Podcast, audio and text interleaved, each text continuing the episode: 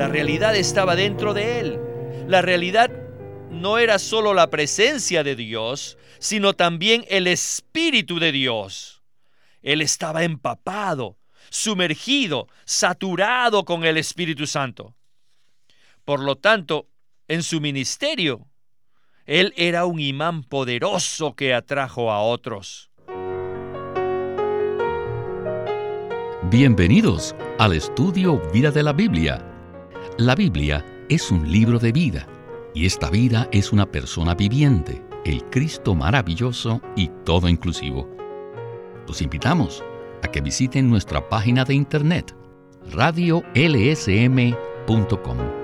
y allí podrán escuchar gratuitamente todos los programas radiales del Estudio Vida.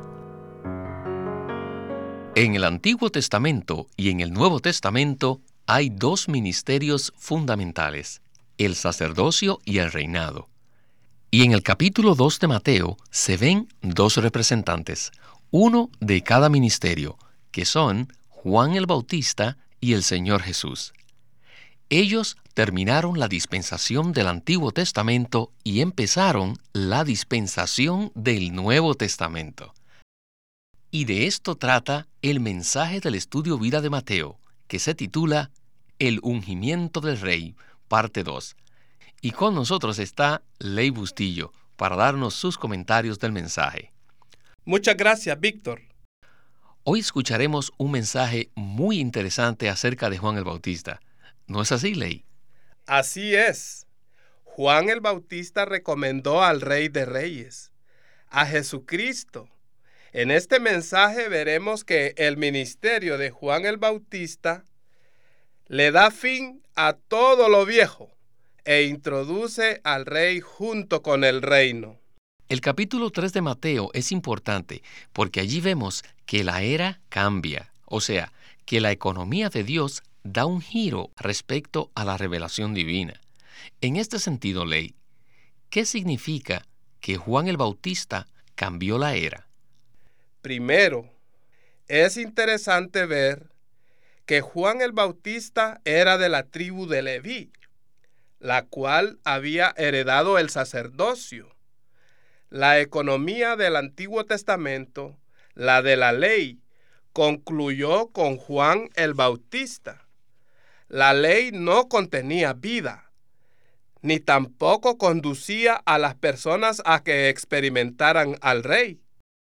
La ley solamente ponía en evidencia el pecado de todos pero mediante el ministerio de Juan el Bautista, que recomendó al rey, la gente fue traída al rey y el rey a ellos.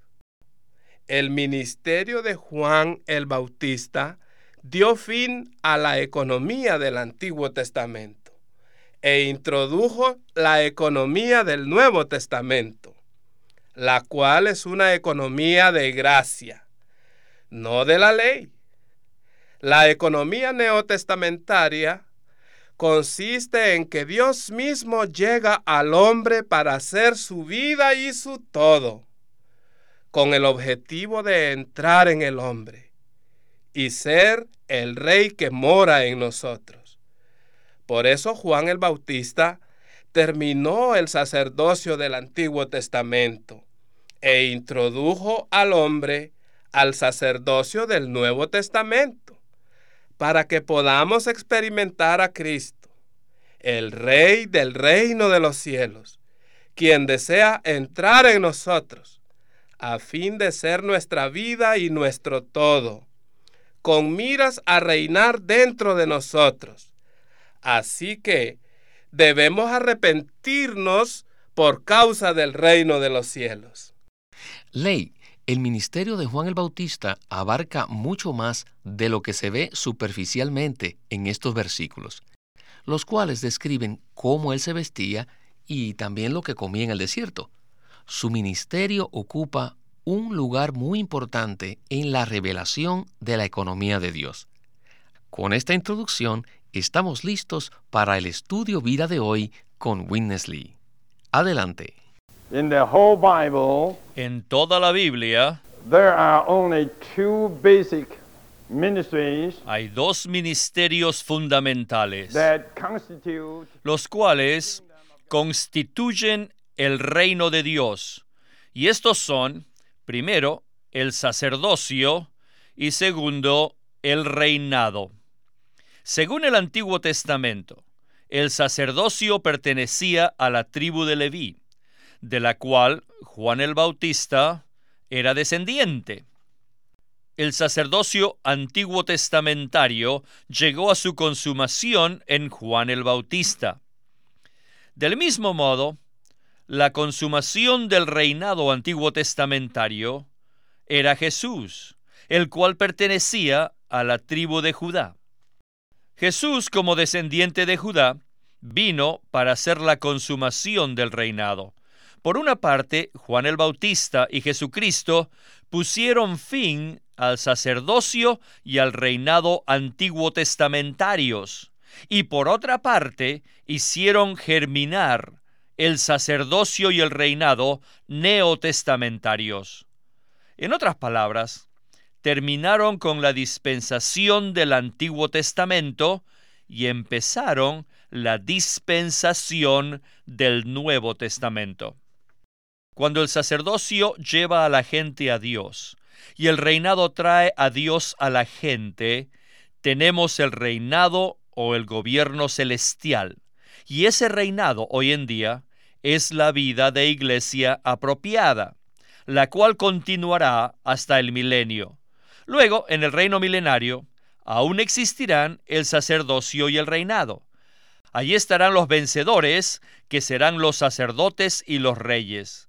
Así que en el reino milenario el sacerdocio y el reinado serán aún más fuertes de lo que son ahora. Mantendrán el reino de Dios en la tierra para que el rey obtenga a los hombres y ellos obtengan al rey. De esto consiste el reino. Después del milenio, el sacerdocio no será necesario. En la eternidad solamente existirá el reinado, porque en el cielo nuevo y la tierra nueva, con la nueva Jerusalén, todos estarán en la presencia de Dios. En aquel tiempo no será necesario que el sacerdocio lleve a la gente a Dios, porque Dios estará con el hombre. En la eternidad, la presencia de Dios eliminará el sacerdocio, pero el reinado permanecerá de modo que quienes estén en la nueva Jerusalén reinarán sobre las naciones que rodearán la ciudad. Este es solo un resumen de la Biblia a la luz del sacerdocio y del reinado. Pues bien, Ley, acabamos de escuchar un resumen muy conciso de toda la Biblia, el cual abarcó las eras de la Iglesia, del milenio y de la eternidad futura. De todo esto, me quedó grabado lo siguiente. Cuando el sacerdocio lleva a las personas a Dios y el reinado trae a Dios a las personas. Entonces, como resultado, tenemos el reino, o sea, el gobierno celestial. Con respecto a todo esto, Ley, ¿podría usted abundarnos un poco más? Sí, Juan el Bautista predicó diciendo, arrepentíos, porque el reino de los cielos se ha acercado. La predicación de Juan el Bautista hacía que los corazones de los hombres se volvieran a Dios y se abrieran para que Dios entrara en ellos. Los hombres fueron vueltos a Dios mediante el arrepentimiento que Juan el Bautista predicaba y el Señor Jesús les ministraba a Dios a ellos. Así es como el reino de los cielos se establece prácticamente en la tierra. La función del sacerdocio consiste en llevar a las personas a Dios, mientras que el reinado ministra a Dios a las personas. Cuando ambos ministerios funcionan, entonces experimentamos el reino o gobierno celestial. Juan el Bautista traía a las personas a Dios mediante el arrepentimiento. y el Señor Jesús les ministraba a Dios a ellos, esto trajo el reino a la tierra. Y ahora podemos tener la misma experiencia. Donde quiera que la gente sea genuinamente traída a Dios y ellos disfruten de Dios, allí tenemos el reino o gobierno celestial. Allí está el reino de los cielos de manera práctica. Y allí está la vida de la iglesia adecuada. No se refiere a una organización religiosa, sino que es un grupo de personas en cada ciudad que aman al Señor Jesús, que constantemente son traídos a Dios mediante el arrepentimiento y que disfrutan continuamente de Dios en Jesucristo. Cuando nos arrepentimos, somos traídos a Cristo y cuando abrimos nuestro ser a Él, Dios mismo se imparte en nosotros, haciéndonos uno con Él. Este tráfico establece su reino dentro de nosotros. Cada día, cuando volvemos nuestro corazón al Señor Jesús y nos arrepentimos de las muchas cosas que nos distraen de Él, ¿qué pasa?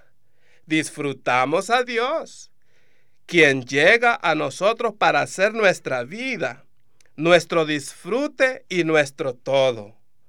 Entonces sentimos que el reino se establece en nosotros, porque en ese momento disfrutamos al Rey.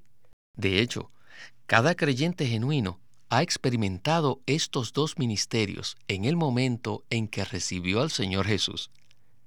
Mediante el ministerio de Juan, volvimos al Señor y nos abrimos a Él, y mediante el Señor Jesucristo recibimos a Dios mismo. Con respecto a esto, Ley, ¿podría usted ayudar a los radioescuchas que quisieran recibir a Cristo ahora mismo como su Salvador, Señor y vida? Sí, a todos los que están escuchando en este programa. Siente la necesidad de abrir su corazón al Señor yo quisiera orar con usted. Es tan sencillo. Simplemente confiese con sus labios, me arrepiento. Me vuelvo a ti para que te infundas dentro de mí. Quiero experimentar el reino de los cielos y que tú establezcas tu autoridad dentro de mí. Señor Jesús, establecete dentro de mí. Gloria al Señor. Bueno, ahora leamos el mensaje de Juan el Bautista que está en los primeros dos versículos del capítulo 3. Dice así, En aquellos días Juan el Bautista apareció en el desierto de Judea predicando y diciendo, Arrepentíos, porque el reino de los cielos se ha acercado. Continuemos el estudio vida de hoy. We need uh, a message on the message given by John. Necesitamos hablar acerca del mensaje que Juan dio allí en Mateo. What was the message of this recommender? ¿Cuál fue el mensaje de aquel que recomendó al Señor? Su mensaje era breve, pero era muy crucial e incluía todo. Su primera palabra fue arrepentíos.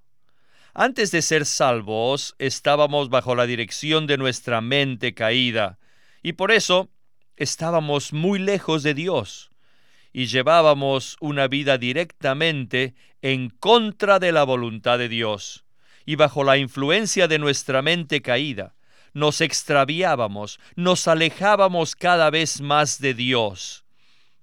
Pero mientras seguíamos esa dirección, un día oímos la predicación del Evangelio y oímos la voz que nos decía que nos arrepintiéramos. ¿Qué quería decir esto? Pues quería decir que tuviéramos un cambio. Y teníamos que voltearnos primeramente en nuestro modo de pensar, en nuestra filosofía humana y en nuestra lógica ese vuelco fue una conversión. dimos la espalda a nuestro modo de vivir pasado y volvimos nuestra cara a Dios. Esto constituye el arrepentimiento, o sea, la experiencia de un cambio en nuestra manera de pensar. La segunda palabra crucial que se halla en el versículo 2 es el reino. Él dijo, arrepentíos porque el reino. El reino denota cierto gobierno. Ustedes saben que antes de ser salvos, nosotros no estábamos bajo ningún reino o gobierno. Pero cuando oímos la predicación del Evangelio, le dimos la espalda a la vieja condición de no estar bajo ninguna ley y empezamos a someternos por completo al reino. Ahora, ¿dónde estamos? Estamos en el reinado. Tenemos al rey. Todos estamos bajo el gobierno del rey Jesús. La tercera palabra es los cielos. Juan dijo, arrepentíos porque el reino de los cielos. La expresión los cielos es un modismo hebreo, el cual no se refiere a nada que sea plural, sino al cielo más elevado, el cual según la Biblia es el tercer cielo, y es donde Dios ejercita su autoridad sobre todo lo que Él creó. Este es el reino de los cielos, y es el que ha de descender a la tierra para ser la autoridad que rige la tierra. Este es el reino de los cielos. Bueno, Ley, es increíble cómo el hermano Lee toma algo que aparentemente parece ser simple y breve, pero en realidad es muy profundo y de mucho peso espiritual. Entonces, Ley, ¿podría usted decirnos algo acerca de estas tres palabras que fueron mencionadas? Arrepentíos, el reino y los cielos. El arrepentimiento se refiere a que volvemos nuestro corazón al Señor y le damos la espalda tanto al mundo como a nuestro pasado vivir sin Dios. Arrepentirse significa que tenemos un cambio en nuestra manera de pensar, especialmente en nuestra lógica y filosofía. Por ejemplo, cuando alguien antes mencionaba la palabra iglesia, me traía a la mente un edificio en la esquina. Pero después de conocer la verdad en cuanto a la iglesia, me enteré de que la iglesia realmente es el cuerpo de Cristo. Es un organismo viviente eterno. Para eso tuve que arrepentirme. Me arrepentí de mi concepto viejo. La iglesia no es un edificio sin vida. La iglesia es Cristo, quien vive en sus creyentes. El reino se refiere al regir o al gobierno de Dios sobre nosotros.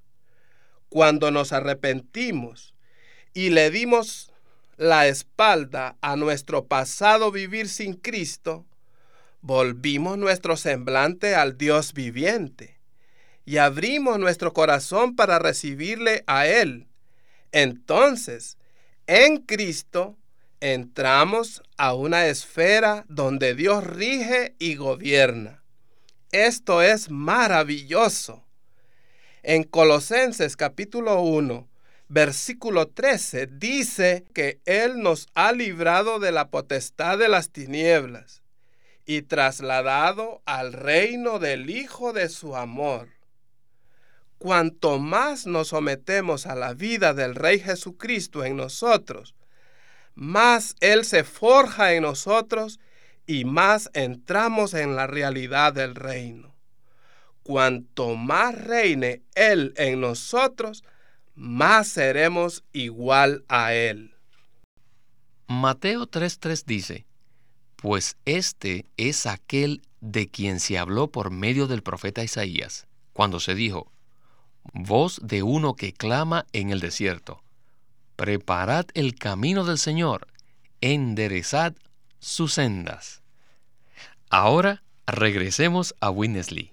How to bring people into. ¿Cómo podemos introducir o hacer que otros entren en el reino? John the Baptist, as a genuine priest, Juan el Bautista, un sacerdote verdadero, fue lleno del Espíritu Santo y estaba lleno del Espíritu aún antes del vientre de su madre. Desde la infancia hasta la edad de 30 años, él fue así, completamente sumergido en el Espíritu Santo. Él se sumergió en él. Él fue inundado y saturado por el Espíritu Santo. Esa fue la razón por la cual él era tan valiente, hasta el punto de resistir la corriente de esa era. Todos sabemos que eso no fue algo insignificante. ¿Cómo pudo él solo, Juan el Bautista, una sola persona, ser tan valiente hasta el punto de lograr resistir la religión judía y la cultura greco-romana? Él pudo hacerlo debido a que por 30 años estaba sumergido, immersed, empapado en el Espíritu Santo. and with the Holy Spirit. Era una persona que estaba completamente saturada del Espíritu Santo. Así que cuando él salió a ministrar, vino en el Espíritu y con poder. Sin embargo, en su apariencia, se vestía de pelo de camello. Y sí, pero eso era solamente una señal externa de que repudiaba la vieja dispensación. En su interior, él contenía la realidad. La realidad estaba dentro de él. La realidad no era solo la presencia de Dios, sino también el Espíritu de Dios. Él estaba empapado, sumergido, saturado con el Espíritu Santo. Por lo tanto, en su ministerio, él era un imán poderoso que atrajo a otros. Como dice Lucas 1.16, entonces él hizo que muchos de los hijos de Israel se volvieran a Jehová su Dios. Aún los sacerdotes que servían a Dios en el templo, al alumbrar las lámparas y quemar el incienso, habían dado la espalda a Dios. Es por eso que ellos aún necesitaban volverse a Dios. Me gusta lo que dice. Preparad el camino del Señor, enderezad sus sendas. ¿Qué significa esto? ¿Qué significa preparad el camino del Señor y enderezad sus sendas? Quiere decir que el ministerio de Juan tornó nuestra mente y nuestro corazón a Dios. En todos los que se arrepintieron, sus caminos fueron pavimentados de nuevo y sus sendas fueron enderezadas. Y luego entró el rey en ellos. Este es el verdadero arrepentimiento, el cual consiste en preparar el camino para que entre el Señor, el rey. Pues bien, no hay duda que Juan el Bautista realmente era una persona muy especial. Él estaba lleno y saturado del Espíritu Santo, por lo cual tenía de nuevo para rechazar la religión y todo lo viejo.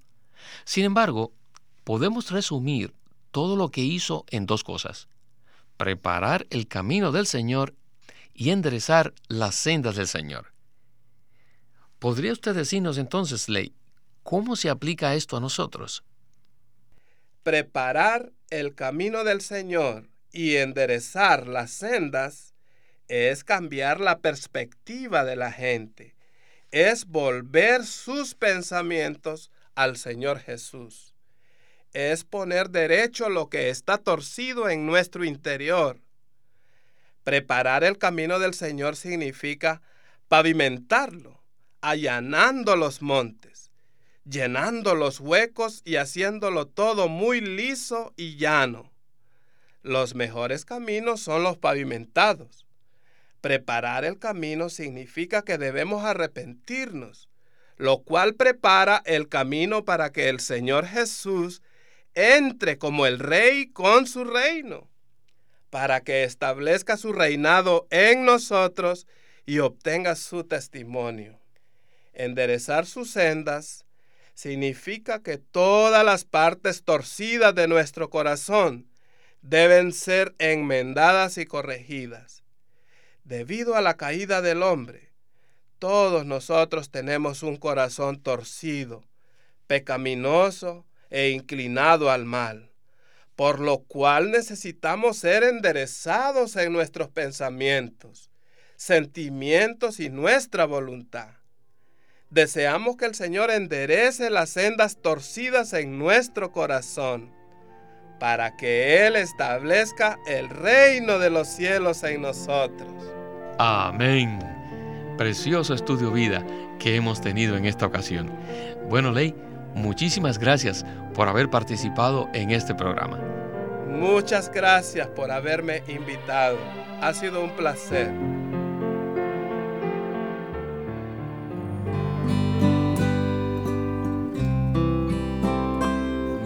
Queremos hablarles el día de hoy de un nuevo libro titulado Cristo es contrario a la religión, que fue escrito por Witness Lee.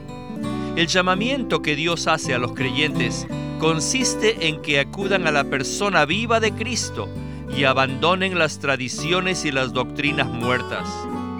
Este libro se titula Cristo es contrario a la religión. Y en esta obra, el hermano Lee analiza la vida de Cristo en los Evangelios y descubre que tanto en palabras como en hechos, Jesús consternó y confundió a los religiosos de aquellos días. Siempre que el Señor Jesús era acosado con preguntas acerca de la religión, la política y la interpretación de las Santas Escrituras, Él manifestaba su desagrado por el conocimiento doctrinal muerto y atraía a las personas, las magnetizaba a su presencia viva. Hoy en día también es lo mismo. El influjo de la religión impide que Cristo se exprese por medio de su iglesia, la cual es su cuerpo. Cristo es contrario a la religión, por Witness Lee. Los invitamos a que visiten nuestra página de internet radiolsm.com. Una vez más, radiolsm.com o llámenos a nuestro teléfono gratuito 1-800-810-1149. 1-800-810-1149. Además, si desean, pueden comunicarse con nosotros enviándonos un correo electrónico a estudiovida.lsm.org. Una vez más, estudiovida.lsm.org.